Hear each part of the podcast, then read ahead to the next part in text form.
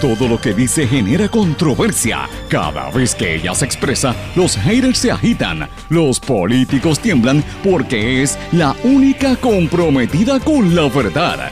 Periodista, bloguera, relacionista licenciada, analista de la noticia, escritora y le dicen la provocadora en las redes sociales. Y ahora comienza en blanco y negro con Sandra Rodríguez Coto.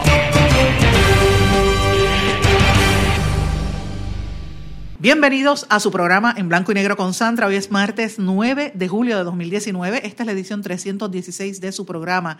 Les saluda Sandra Rodríguez Coto. Le doy la más cordial bienvenida a esta hora de comentario y análisis de los temas importantes para Puerto Rico y el resto del mundo desde una óptica distinta, una perspectiva distinta y honesta más que nada, porque es lo que realmente debemos estar observando. Muchas veces en la opinión pública se discuten asuntos que no son los que de verdad a la gente le interesa. Y aquí vamos a estar hablando, sí, hablaremos de política, pero hablaremos de política con, con los pies en la tierra, con lo que de verdad a la gente le interesa y otros temas. No, no vamos a estar aquí haciéndole chayoteo ni, ni promoviendo lo que algunos sectores pretenden que se haga en este país. Eh, gracias por su sintonía. Tengo que decirle que mucho de lo que vamos a estar hablando aquí viene precisamente por las peticiones que ustedes me han estado enviando a través de las redes sociales y de las distintas maneras con las que me están contactando. Eh, y gracias por su sintonía. Señores, en medio de su eliminación, siguen los escándalos de corrupción en la compañía de turismo. Hoy vamos a hablar muchísimo de este tema. Mientras tanto, la compañía, la entidad que da el mercado, el DMO, está promoviendo cifras y logros. Una reacción que ha tenido múltiples reacciones a raíz de los comentarios en el programa de ayer y de la columna en Noticel, donde hablábamos de qué está ocurriendo allí. Hoy tiene que sintonizar este programa para que usted vea qué está pasando allí eh, y cómo es que se maneja la política y la politiquería dentro de la agencia que está desapareciendo, que es la compañía de turismo. Autoridades federales velan cómo fue que se pactó el plan vital de salud. Siguen saliendo los entuertos que dejó el ex contratista de la firma BDO, Alberto Velázquez Piñol, no solamente en salud y en ACES, sino en otras agencias. La pregunta es, ¿cantó Alfonso Orona ante el FBI sobre este tema? Eso lo veremos más adelante. Aparecen nuevas víctimas de la supuesta bacteria en la playa de Bulle, en Cabo Rojo. Señores, continúan las controversias relacionadas a las forma en que trabajan y que actúan los policías. Citaron a la mujer que por poco arrolló a un policía en el viejo San Juan. Señores, el agente que mató al asaltante en Vega Baja fue el mismo al que le arrebataron el Ford Track en Ciales. Pero les pregunto, ¿ustedes están a favor de lo que hizo el policía o están en contra de, lo que hizo? Hoy vamos a hablar de esa controversia. Y amigos, tenemos que anunciar un logro importante para la comunidad sorda en Puerto Rico. Toda la publicidad del gobierno deberá incluir intérpretes de lenguaje de señas. Señores, estas y otras noticias las vamos a estar comentando y analizando en el programa de hoy que comienza ahora.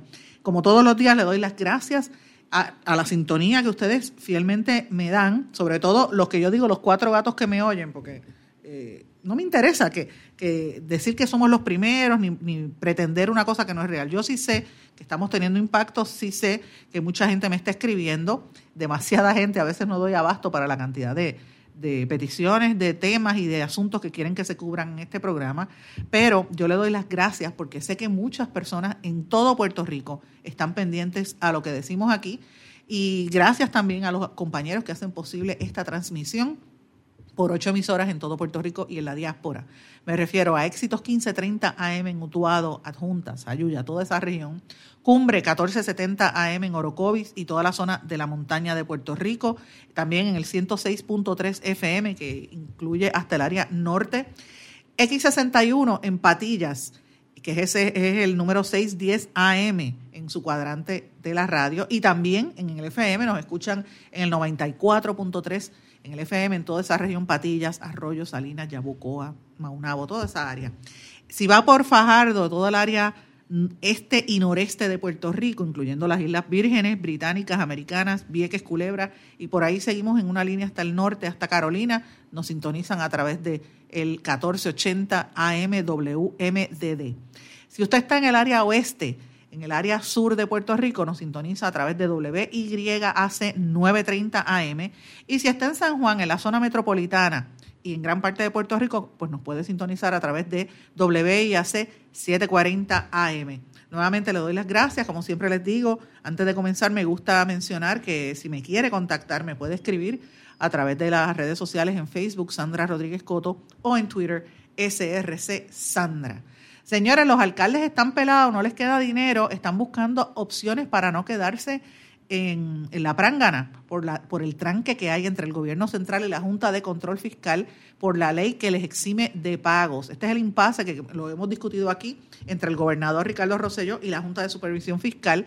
Alcaldes populares y del PNP están buscando opciones desesperadamente para ellos quedar exentos de tener que aportar al plan de salud del gobierno que está quebrado y al pago de pensiones mediante un pay-go una de las alternativas que están mirando es que el gobierno central les devuelva 116 millones a los municipios que ellos están dando ahora mismo como parte del pago a la deuda estatal. Eh, los, los alcaldes creen que le van a dar este dinero que desde hace dos años no se les está pagando a los bonistas, pero miren, en algún momento van a tener que pagar la deuda. Eso viene por ahí, porque llevan dos años sin pagar la deuda y cuando empiecen a apretar, posiblemente no sea para esta administración, sino para las próximas, es un dinero que no va a regresar. Eh, ustedes saben que los 116 millones, según los alcaldes, vienen de los, de los impuestos de eh, propiedad mueble e inmueble que, cobran los municipios y representan un 1.3% de lo que recauda el CRIM. Eh, pero estos, el, el CRIM emitió unos ingresos estimados utilizando como base la ley 29, pero la, que, todavía está ahí en veremos, porque a lo mejor la jueza Laura Taylor Swain no, eso lo va a atender en una demanda, en la demanda que radicó el la Junta contra el gobierno, así que va a ver si la declara nula, se fastidiaron los alcaldes. Así que vienen tiempos bien difíciles para los municipios. Usted dirá, bueno, pero ¿qué me toca a mí un alcalde? Pues mire, le toca a mucha gente, porque muchísimas, en este país no se desarrolló una estructura económica adecuada y el principal patrono en Puerto Rico es el gobierno, solamente, no solamente el gobierno estatal sino y central, sino también los municipios. Hay algunos municipios donde el único patrono o el más grande son las alcaldías. Señores, y cuando empiecen a recortar, mucha gente se va a quedar en la calle. Esto está bien, bien difícil la situación para todos eh, nosotros en Puerto Rico. Por eso es que hay que estar mirando lo que ocurre con los municipios. Señores, ¿y qué usted opina de esta controversia de la, del policía que le disparó al hombre allí en Vega Baja? Mira qué casualidad el agente se llama José Santiago, ese fue el que el, ¿verdad? En, el día reciente le disparó en una panadería y ustedes han visto los videos, han salido muchísimas nuevas versiones del vídeo. Eh, y este, para que ustedes tengan una idea, da la casualidad que este señor, este, este agente de la policía, es el mismo que enfrentó un grupo de personas que estaban tratando de impedir que se ocupara un Ford Track en un caserío en Ciales. Eh, él en el video último a Moisés Clas Rivera, un joven de 21 años que entró a saltar y de hecho, si usted ve los vídeos, es evidente que este señor entra disparando, le dispara, eh, ve al guardia, le dispara y entonces empieza a hacer el asalto y ahí es que el policía se levanta y le dispara y lo ultima. ahora se ha levantado una controversia, mucha gente dice que, esto es un abuso policíaco, salió la amiga Mari Mari eh, de kilómetro cero, salió la ACLU hablando de que esto, pues, este, se están violando los derechos de, los, de las personas, ¿verdad? Que los policías no tienen que ejecutar, ellos entienden que dispararle por la espalda es una ejecución.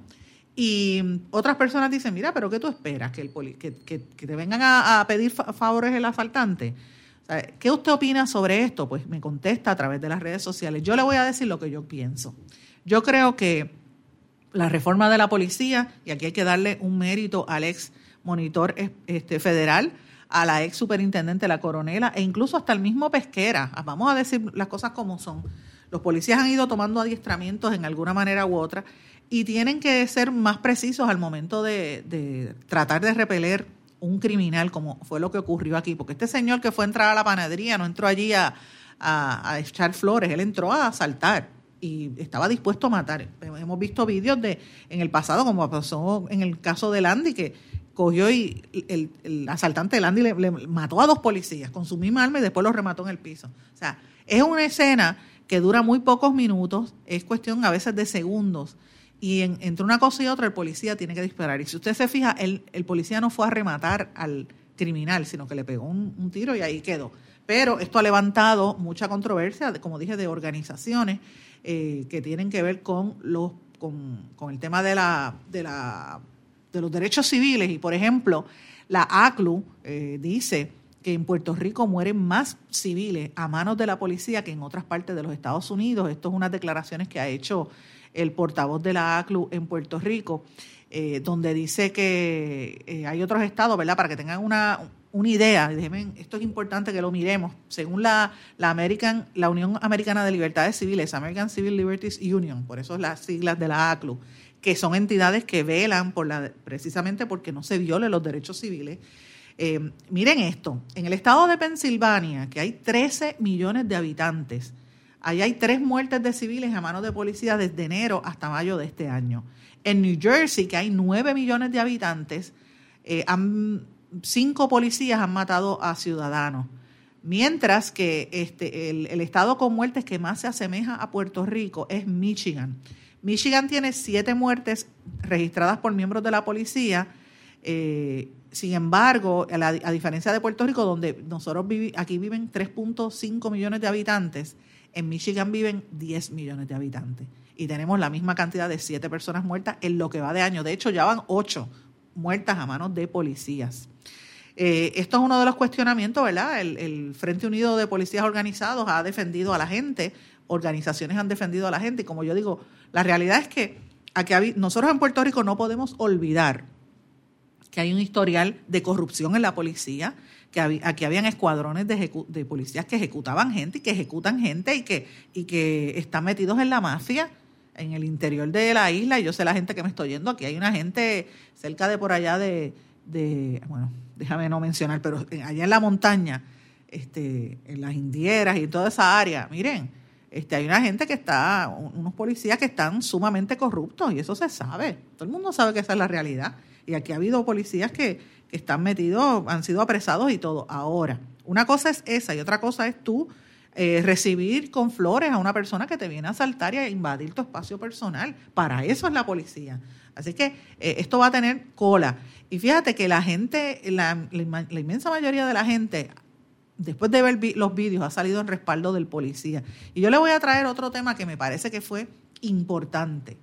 Yo no sé si ustedes vieron un vídeo en días recientes de una mujer que un policía en el este es un, policía municipal, policía municipal en el viejo San Juan le dice, la detiene porque ustedes saben que los fines de semana en el viejo San Juan ponen unos conos y desvían el tránsito para que las calles no se llenen tanto, además que San Juan no se supone que tenga carro, pues es una ciudad antigua y está destruyéndose. En otras partes del mundo las ciudades antiguas las cierran, aquí aquí por todo pelean, pero la realidad es que esta mujer le ponen el alto y la mujer siguió para adelante y por poco le da el guardia. Entonces el, guardia se para al frente del, carro según el vídeo y la mujer sigue sigue hacia adelante. Por poco lo arrebata, lo arrolla. Y entonces la gente empieza a grabarla y la gente se le ha abalanzado al carro a esta mujer. De hecho, un ciudadano fue y le abrió la puerta y prácticamente la sacó. Miren, miren cómo hasta dónde llega el nivel de violencia. La actitud de esta mujer es una situación eh, bien terrible también. Ella es una mujer, me parece que es de Río Grande, según las informaciones y ella fue citada al tribunal porque obviamente se capta en el vídeo, evidentemente, tratando de arrollar al policía. Así que esto es una situación bastante difícil.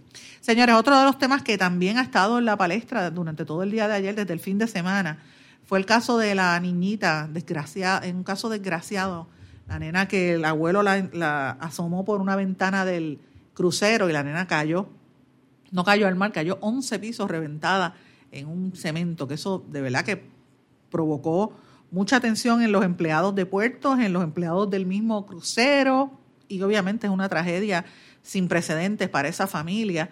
Eh, la fiscalía todavía está determinando si le van a someter cargos con, por negligencia al abuelo, que, a ver qué es lo que van a hacer. Esto, esto pasó en el muelle panamericano en Isla Grande, en el crucero, en el crucero Freedom of the Seas. Este, y el abuelo que tenía la nena, una bebé de un año y medio, el abuelo se llama Salvatore Anelo. Y allí estaba toda la gente, la asomó por la ventana y la nena se le fue de las manos. Eso es el peor, es el peor castigo que tú te puedas imaginar en la vida. Yo, o sea, de verdad, de pensarlo nada más, mi, alma va con esa familia. Uno no entiende eh, hasta dónde ¿verdad? Puede llegar al nivel. Hay que ver si el abuelo estaba bien de salud, eh, si estaba en sus cabales, si fue un accidente. Eh, pero yo lo único que me pregunto es qué pasará por las mentes de esos padres al saber que uno se va de vacaciones para terminar con una hija muerta. Es, terrible la situación. Bueno, amigos, las autoridades federales, les dije, investigan cómo se pactó el plan vital. Los oficiales están indagando sobre el proceso que hizo ACES para implementar los cambios en la reforma de salud. Por ahí va a salir un cucarachero grande, bien, bien grande. Las compañías de, planes de médicos y los eh, proveedores, los intermediarios están pasando. Hay algunas compañías que se les ha hecho sumamente difícil. Las presiones son grandes y esto va a empezar a salir ahora. Esto también sale en medio de toda la lucha de poder que ha habido, eh, por, lo, por, lo, menos entre ACES y Salud, y quien estaba detrás de todo esto, eh, manejando los hilos como si fuese un el que maneja la, la, muñeca, era el subcontratista Alberto Velázquez Piñol, el de la firma BDO, que era como el, el, que mandaba en Puerto Rico sin ser ni siquiera empleado público. Él solicitaba que se postergara la implementación de un programa que era de alta prioridad para Medicaid y el Congreso. Así que los federales están siguiéndole los pasos y hay que ver si lo que dijo Alfonso Orona, el ex asesor legal de la Fortaleza, eh, involucra a este señor, porque aparentemente no solamente es con el tema de de ACES y salud, sino también aparentemente con el tema de cómo se manejó la emergencia después del huracán María. Y ustedes saben que yo estoy en récord desde la semana pasada. Ayer fue que salió en el periódico El Nuevo Día, pero desde el martes de la semana pasada les estoy diciendo que por lo menos el Congreso está investigando qué pasó en el COE y cómo fue que se distribuyeron los fondos de María. Pues ahora el FBI también está investigando y según trasciende, eh, parte del interrogatorio, Alfonso Orona tuvo que ver con, e, con lo que quiere saber la oficina del inspector general sobre cómo Alberto Velázquez Piñol eh, se manejó y cuál fue su rol después de la emergencia del huracán María. Así que es que es una cosa bien evidente, señores. Eh, aquí no podemos olvidar que aquí llegó dinero y el dinero se desvió, las ayudas no llegaron. Todo, todo, el mundo lo sabe. Eso, eso no se puede tapar el cielo con la mano. Yo creo que ya es hora de que el gobierno federal actúe. Mire, meta preso a toda esa gente. A mí no me importa el que sea. Pero si, se, si tocaron el dinero que era para la gente, que todavía al día de hoy hay 30 mil personas con toldos azules, mira que los metan presos. A mí no me importa el partido que sea.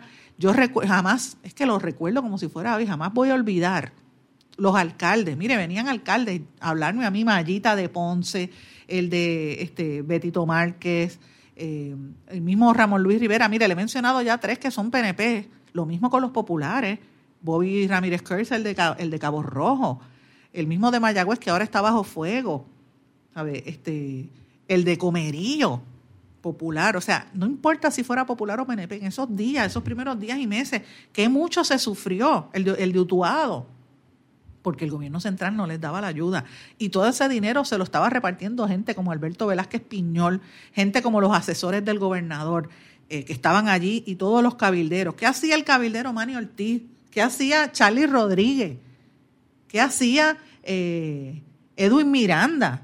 ¿Qué hacían esa gente en el COE?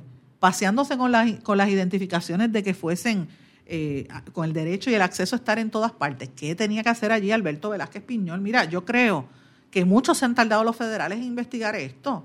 Todo el mundo lo sabe.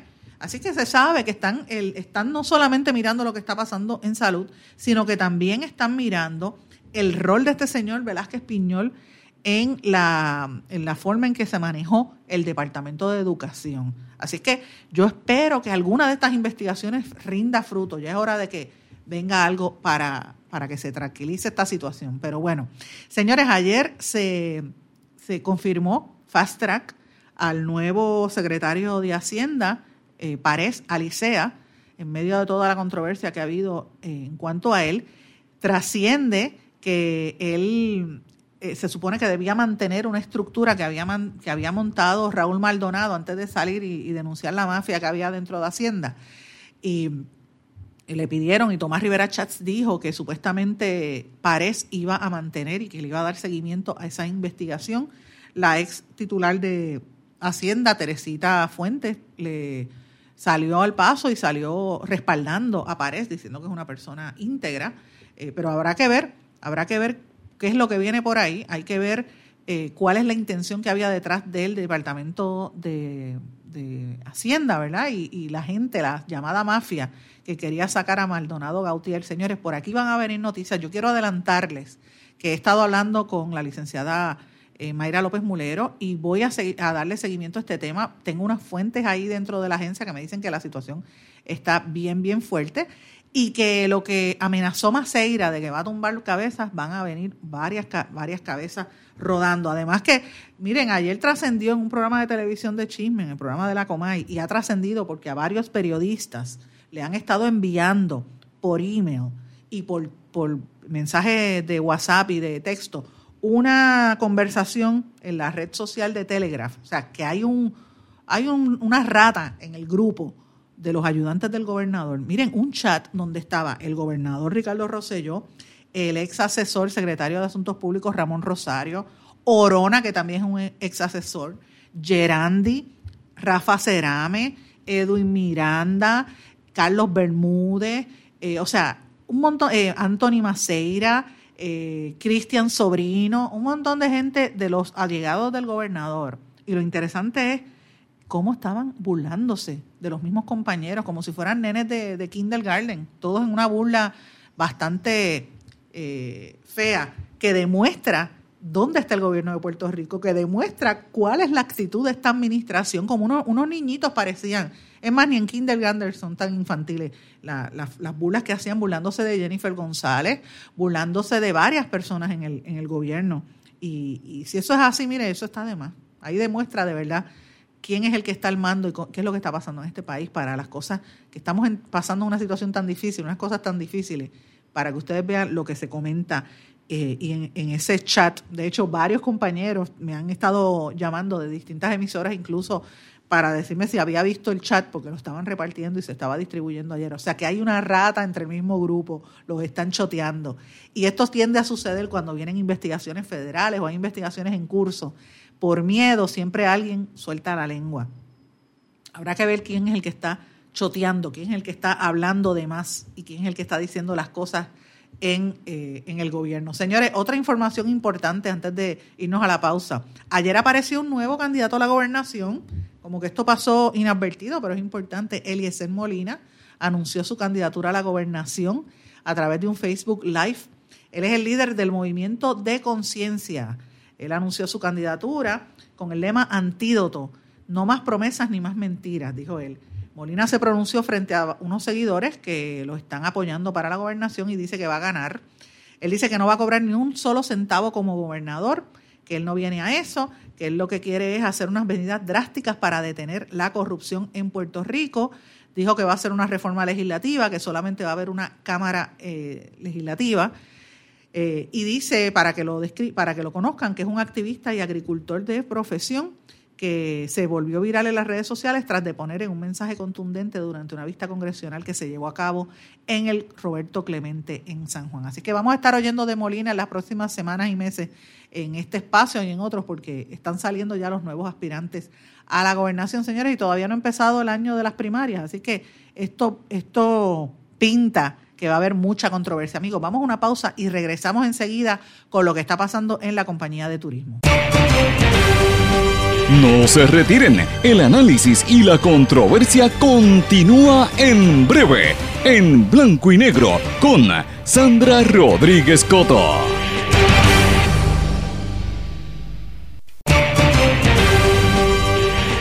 Y ya regresamos con el programa de la verdad, en blanco y negro, con Sandra Rodríguez Coto.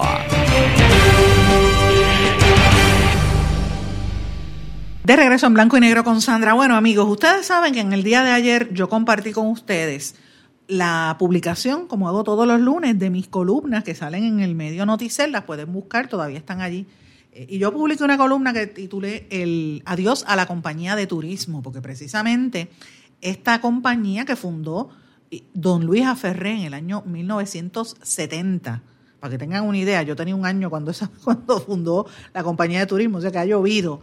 Eh, el actual gobernador la eliminó de un plumazo y de ser una entidad que puso a Puerto Rico en el mapa mundial de la promoción turística, la convirtió en una oficinita que va a estar adscrita al DEC, al Departamento de, Comercio, de, ¿verdad? de, la Secretaría de, Comercio, Desarrollo Económico y Comercio. Pues señores, han seguido saliendo informaciones a mí. Yo he recibido tanta y tanta información a raíz de esa publicación que esto es una cosa increíble. A mí me ha llamado medio mundo, hoteleros, me siguen llamando y escribiendo, hoteleros, eh, excursionistas, gente que trabaja en turismo, gente que trabaja en el DMO. Me han llamado oficiales del DMO para pedir que yo, pues si tengo dudas y aclarar. Ellos han dicho que, eh, que en mi columna yo expresaba que la mayor parte del dinero del DMO se va en la nómina y no en promoción y que eso pues ellos entienden que no es correcto, que es todo lo contrario. ¿verdad? Yo, yo, yo, me, yo parto, el DMO tiene sus cifras en la página de internet, ¿verdad? Eh, disponible, pero yo parto de la información que es en el primer año y del efecto que ha tenido. De hecho, el DMO está en un media tour en diferentes medios dando a conocer las estadísticas y los vamos a tener en algún momento este programa, yo no tengo ningún problema con eso, pero la realidad es que no ha habido el impacto que la gente esperaba en términos de turismo y en parte se da se debe a esa, ¿verdad? a la inestabilidad que ha habido en la industria, a que muchos hoteleros están de brazos caídos porque están ya frustrados con el gobierno y con lo que está pasando allí. Tengo información en mi poder de varias fuentes de la compañía de turismo de cómo es que se está manejando la politiquería dentro de esa agencia, señores.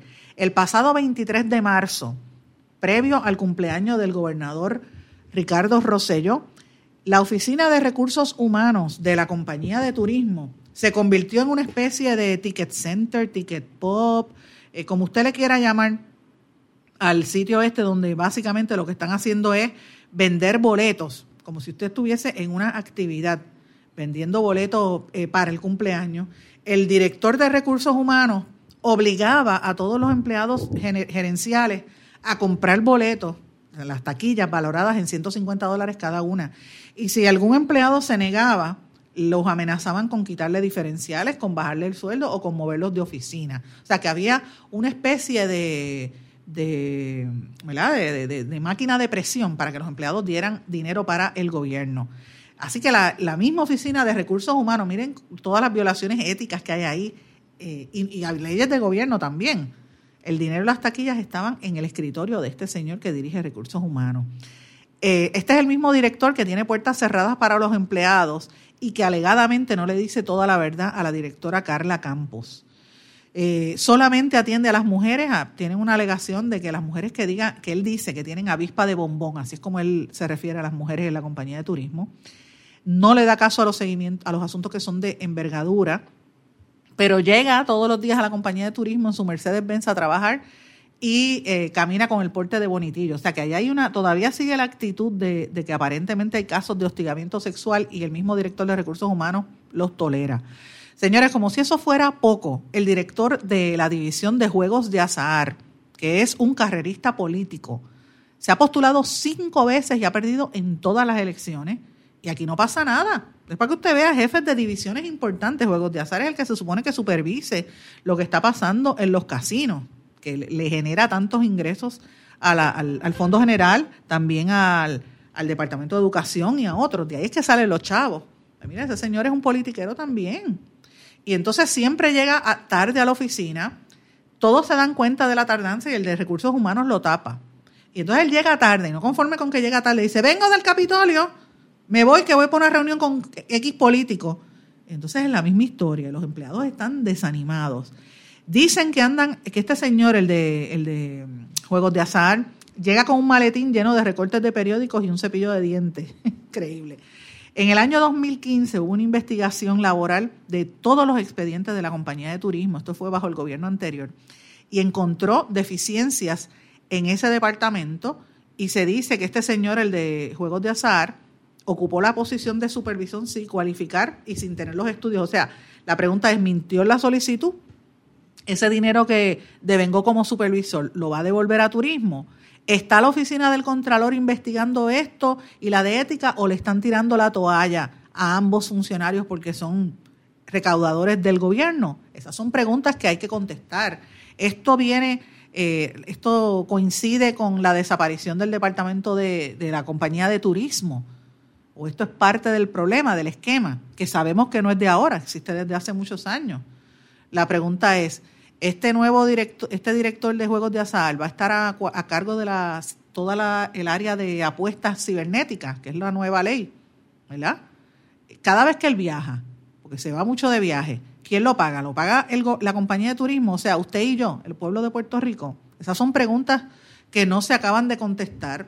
¿Por qué se encierra en la oficina estos, hay, estos y otros líderes eh, en horas laborables? ¿Qué hace repartiendo boletos políticos en actividades de actividades políticas en los casinos y los dice a boca de jarro en horario laboral. ¿Mm?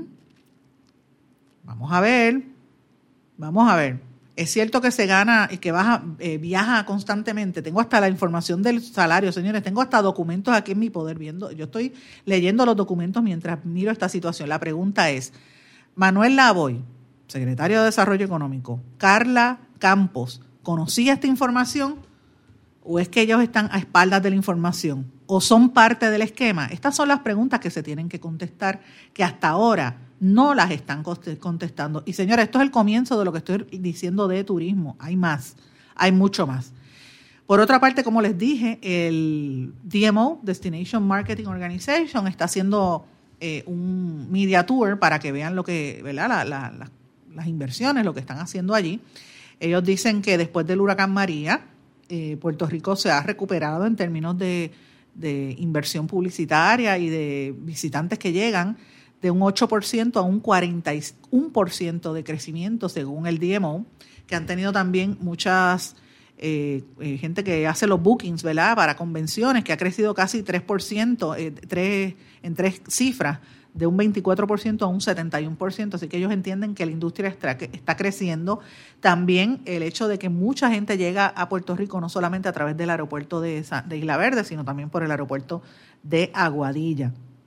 Y ellos se atribuyen logros por la promoción que están haciendo a través del website y de las redes sociales, eso es lo que está diciendo el DMO. Así que están invirtiendo muchísimo dinero según ellos, pero pues todavía vemos a ver, a mi juicio le falta mucho por llegar y es un momento importante lo que se vive en Puerto Rico porque precisamente con lo que está ocurriendo en el Caribe, pues este, podrían, deberían hacerle más promoción al destino puertorriqueño. Pero señores, esto va a la par con noticias que están saliendo públicamente.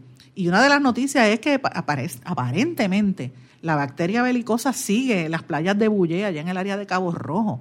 Ustedes saben que dije ayer el caso de una mamá que, que vino de Ohio y su niño vino, se cogió una bacteria según ella, y ella lo denunció en las redes sociales. La secretaria de Recursos Naturales lo ha negado, de hecho lo negó, lo reiteró, dice que, que no aparecen ninguna bacterias en esas playas, pero entonces han seguido saliendo casos, han salido dos casos adicionales en que supuestamente eh, fueron, cogieron una bacteria en esa playa de Cabo Rojo, en este caso es el del señor Virgilio Virgilio Enrique Matos Díaz y de Luis Abadías, que hicieron públicas también sus denuncias y pusieron unas fotografías bastante asquerosas en las páginas de Facebook, bien feas, sobre cómo fue la experiencia el pasado 25 de junio, donde habían muchos niños y perros sueltos y amarrados en la playa de allí de Bulle y aparentemente contrajeron esa, esa, bacteria, tuvieron que eh, utilizar medicamentos, pero todavía sigue eso allí.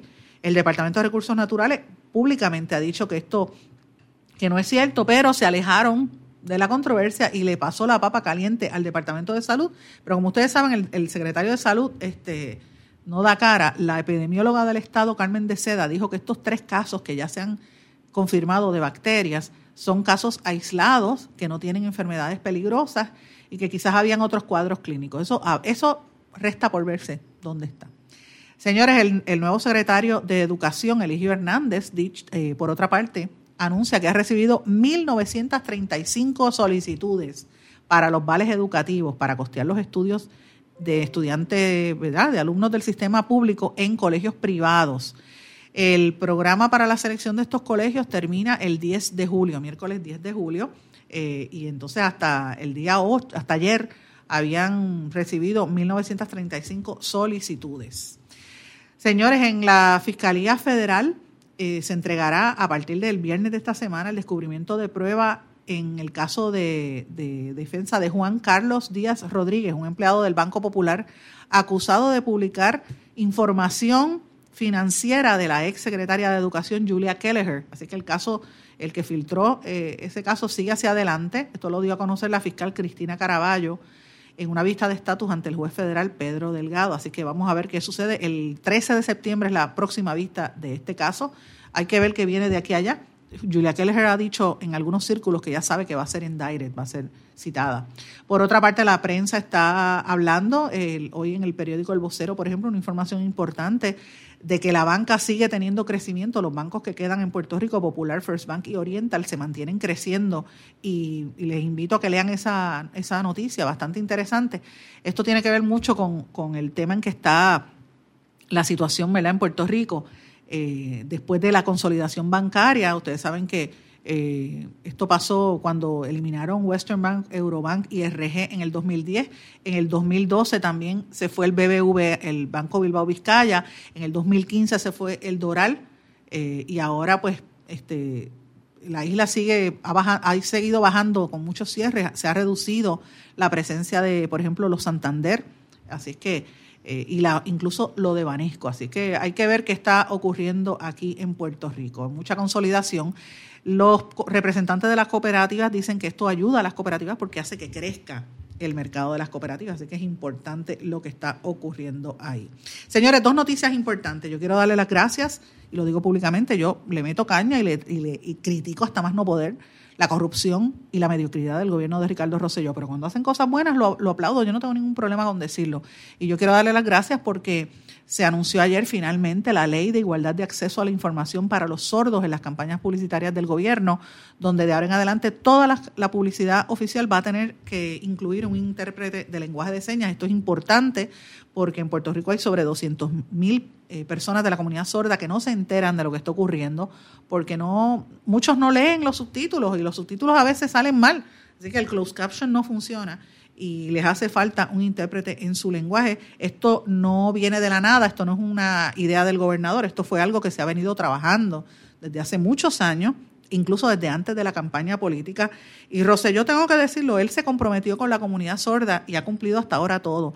Eh, lo que le hemos solicitado, porque he sido, yo tengo que decirlo, yo he sido parte de ese proceso junto al grupo importante de abogados de la Sociedad para la Asistencia Legal y obviamente un grupo de la comunidad sorda que, establecimos el Movimiento Autónomo de Sordos entre otros sectores. Así que gracias porque esto se aprobó. Yo tengo que agradecer también en este sentido a los legisladores de todos los partidos porque cada vez que se radica una medida se aprueba por casi todas por unanimidad. De hecho, Juan eh, Dalmau del PIB que es el que más medidas ha impulsado, las ha logrado todas por unanimidad.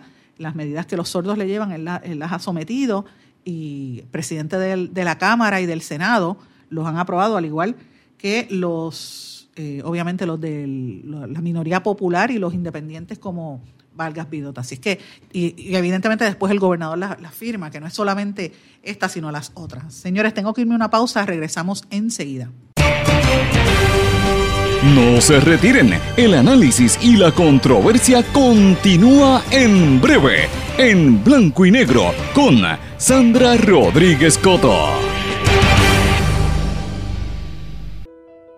¿Sabemos cuántas personas murieron de verdad durante el huracán María? A usted lo escucharon en el momento de mayor desesperación. ¿Todavía siente aquellas noches a oscuras y de incertidumbre? ¿Qué pasó mientras los vientos azotaban y luego en aquellos días y semanas después cuando no había sistema de comunicaciones? Reviva cada minuto con una narrativa real sobre lo que pasó en la bitácora de una transmisión radial, catalogado como uno de los mejores libros del año 2018 por la crítica literaria. Es una lectura necesaria porque no podemos olvidar nuestra historia para que esta no se repita. Bitácora de una transmisión radial, disponible en las principales librerías a través de todo Puerto Rico y en la internet lo consigue en Amazon, en libros787.com y en travaliseditores.com, publicado por Travalis Editores. Este es un mensaje importante del Departamento de Salud y Servicios Humanos de los Estados Unidos. En una ola de calor, mantenerse fresco lo mantendrá sano. Las personas y los animales deben quedarse adentro. Si no tiene aire acondicionado, vaya a algún sitio que lo tenga como un centro comercial Beba más líquidos, evite el alcohol y las bebidas con azúcar. Si sale, póngase ropa ligera. Nunca deje a nadie, en especial a los bebés o niños pequeños o a los animales, en un vehículo estacionado y cerrado. Para obtener más información, llame al 1-800-CDC Info. Quítese el dolor de cabeza con sus obligaciones de contabilidad con los servicios que presta Villalba y Villalba Company. Directo, personal y con sensibilidad humana. Lo que se busca en un verdadero asesor de contabilidad para todo tipo de servicio de contabilidad, pago de IBU, pago de nómina, trimestrales y anuales y otros. Ofrecen servicio directo personalizado. Villalba y Villalba Company. Para orientaciones, su teléfono el 939-336-5774. 939-336-5774. El abandonar un animal es abuso y es ilegal. Si ya no puedes atender a tu perro, llévalo a un albergue o centro de control. Si lo abandonas en la calle, le estás garantizando una muerte dolorosa y segura. Evitemos tener animales sufriendo en nuestra isla. Reportar el abuso es tu responsabilidad. Así que si ves a alguien maltratando o abandonando un animal, llama inmediatamente a la policía al 787-343-2020. Comprométete. Tener una buena reputación toma esfuerzo, dedicación y tiempo. Si la reputación de su negocio, empresa o institución sin fines de lucro está siendo expuesta de forma negativa ante la opinión pública, tanto en los medios masivos como en las redes sociales, usted necesita un experto en manejo de crisis. Joy PR es una empresa especializada en este campo. Para mayor información, comuníquese con el 787-299-7303, 299-7303. Joy PR, una empresa especializada en manejo de crisis. Aspira de Puerto Rico celebra 50 años educando y transformando a Puerto Rico. Lo ha logrado potenciando las circunstancias educativas y sociales que rodean a miles de jóvenes que viven en la pobreza, a veteranos y a poblaciones en alto riesgo. Para información sobre las actividades del 50 aniversario de Aspira de Puerto Rico y sus servicios, llame al 787-641-1985. También puede acceder a www.facebook.com diagonal Aspira de Puerto Rico. Y ya regresamos con el programa de la verdad en blanco y negro con Sandra Rodríguez Coto. De regreso a esta parte final de En Blanco y Negro con Sandra. Bueno, amigos, yo no sé si ustedes se fueron de vacaciones este fin de semana que pasó, o están de vacaciones, o quizás planifican hacerlo los próximos días. Ustedes saben que el mes de julio es un mes que la inmensa mayoría de los puertorriqueños lo cogen libre, o cogen varios días libres para, para irse para la playa, irse para un campo. Y miren, yo insisto en que tenemos que cuidar eh, nuestro entorno, no podemos seguir contaminando porque eh, Puerto Rico es chiquito, un una, una isla muy pequeña, un archipiélago pequeño. Eh, y no podemos seguir contaminando nuestro entorno y tampoco contaminando el entorno mundial, ¿verdad? Porque Puerto Rico es un pequeño espacio dentro de un universo que se llama planeta Tierra. Y en las últimas semanas han estado trascendiendo muchas informaciones del drama que viven millares de especies marinas que se atrapan, quedan atrapadas en trampas de plástico. en su mayoría quedan atrapadas en equipos de pesca que la gente pierde o que se quedan abandonados o también por sorbetos o por los plásticos de los six pack. Yo no sé si ustedes vieron una película de Disney, de uno, de, Disney era, yo creo, de Pixar, de, uno, de unos pingüinos, que uno de ellos, este, eh, Happy Feet se llamaba, que uno de los pingüinos tenía, era, casi no podía hablar y era que estaba, el cuello estaba metido dentro de uno de los círculos de esos plásticos, de los six, donde se meten los six pack de refresco de cerveza, que la gente los tira, eso cae al mar y eso se le enreda a los animales y miren, es una situación bien, bien terrible. Científicos de la Universidad de Exeter en el Reino Unido, oigan esto, han documentado el impacto que tienen los residuos de plástico en los tiburones y en las mantarrayas. Han recolectado pruebas científicas de casos en que los em, ejemplares de estas especies marinas han quedado atrapados. Eh, y para que tengan una idea, ellos eh, concluyeron que 1.100 especies, incluidos tiburones ballena, tiburones blancos, tiburones tigre, sufren las consecuencias de la presencia de plásticos, por lo menos en los océanos Pacífico, Atlántico e Índico. Y sugirieron que los artículos más comunes que por lo general contaminan el ambiente son los equipos de pesca fantasmas, o sea, las redes, las cañas y otros artefactos que se le pierden o se caen al mar, eh, con un 74% de incidencia. En segundo lugar quedan las cintas de embalaje de, de poliopropileno. Eh, Según, eh, tercer lugar, con bolsas de plástico y gomas de carro, los neumáticos, lo que le llaman las gomas de carro, que representan el 1% de los casos. Por ejemplo, cuando estaban investigando encontraron un tiburón maco, que eso es enorme, que corta, eh, tiene la aleta corta, este, que fue encontrado con una cuerda de pesca enrollada alrededor de su cuerpo. Y las fotos son impresionantes. El, el, tiburón tenía la espalda totalmente deformada como resultado de haber crecido con ese plástico enredado en su cuerpo. En su cuerpo.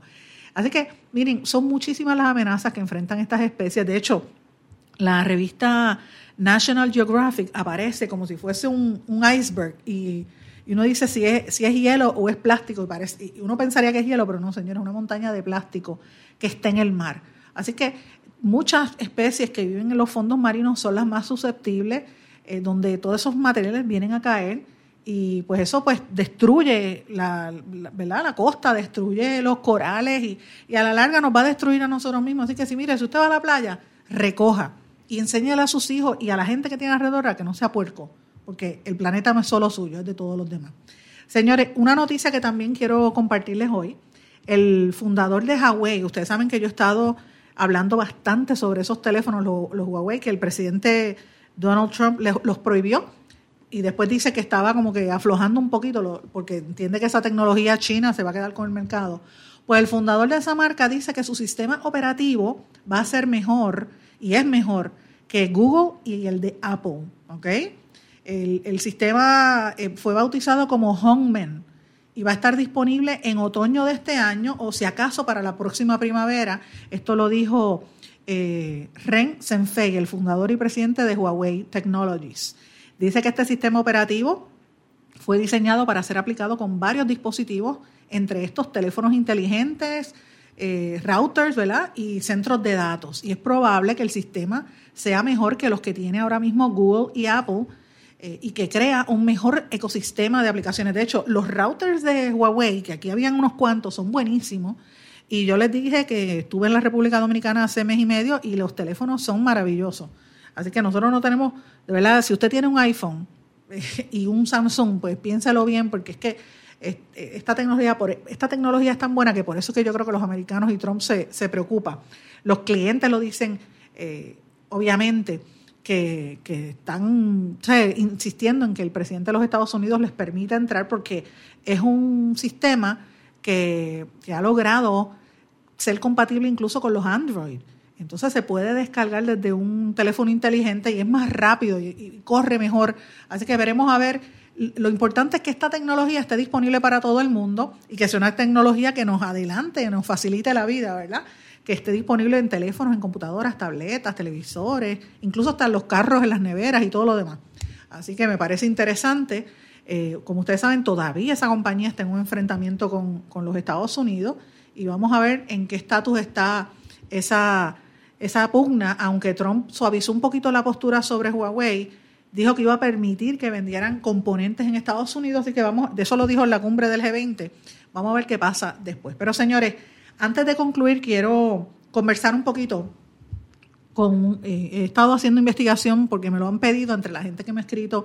Eh, este, esta es una petición que vino específicamente de alguien que nos sintoniza a través de WMD en el área este de Puerto Rico, me parece que fue de Río Grande, que me estuvo pidiendo que, le diera recomendaciones para buscar empleo, porque parece que está todo el mundo buscando empleo. Miren, yo sé que la piña está agria, está todo el mundo buscando cosas, ¿verdad? Donde, donde ganarse la vida honradamente.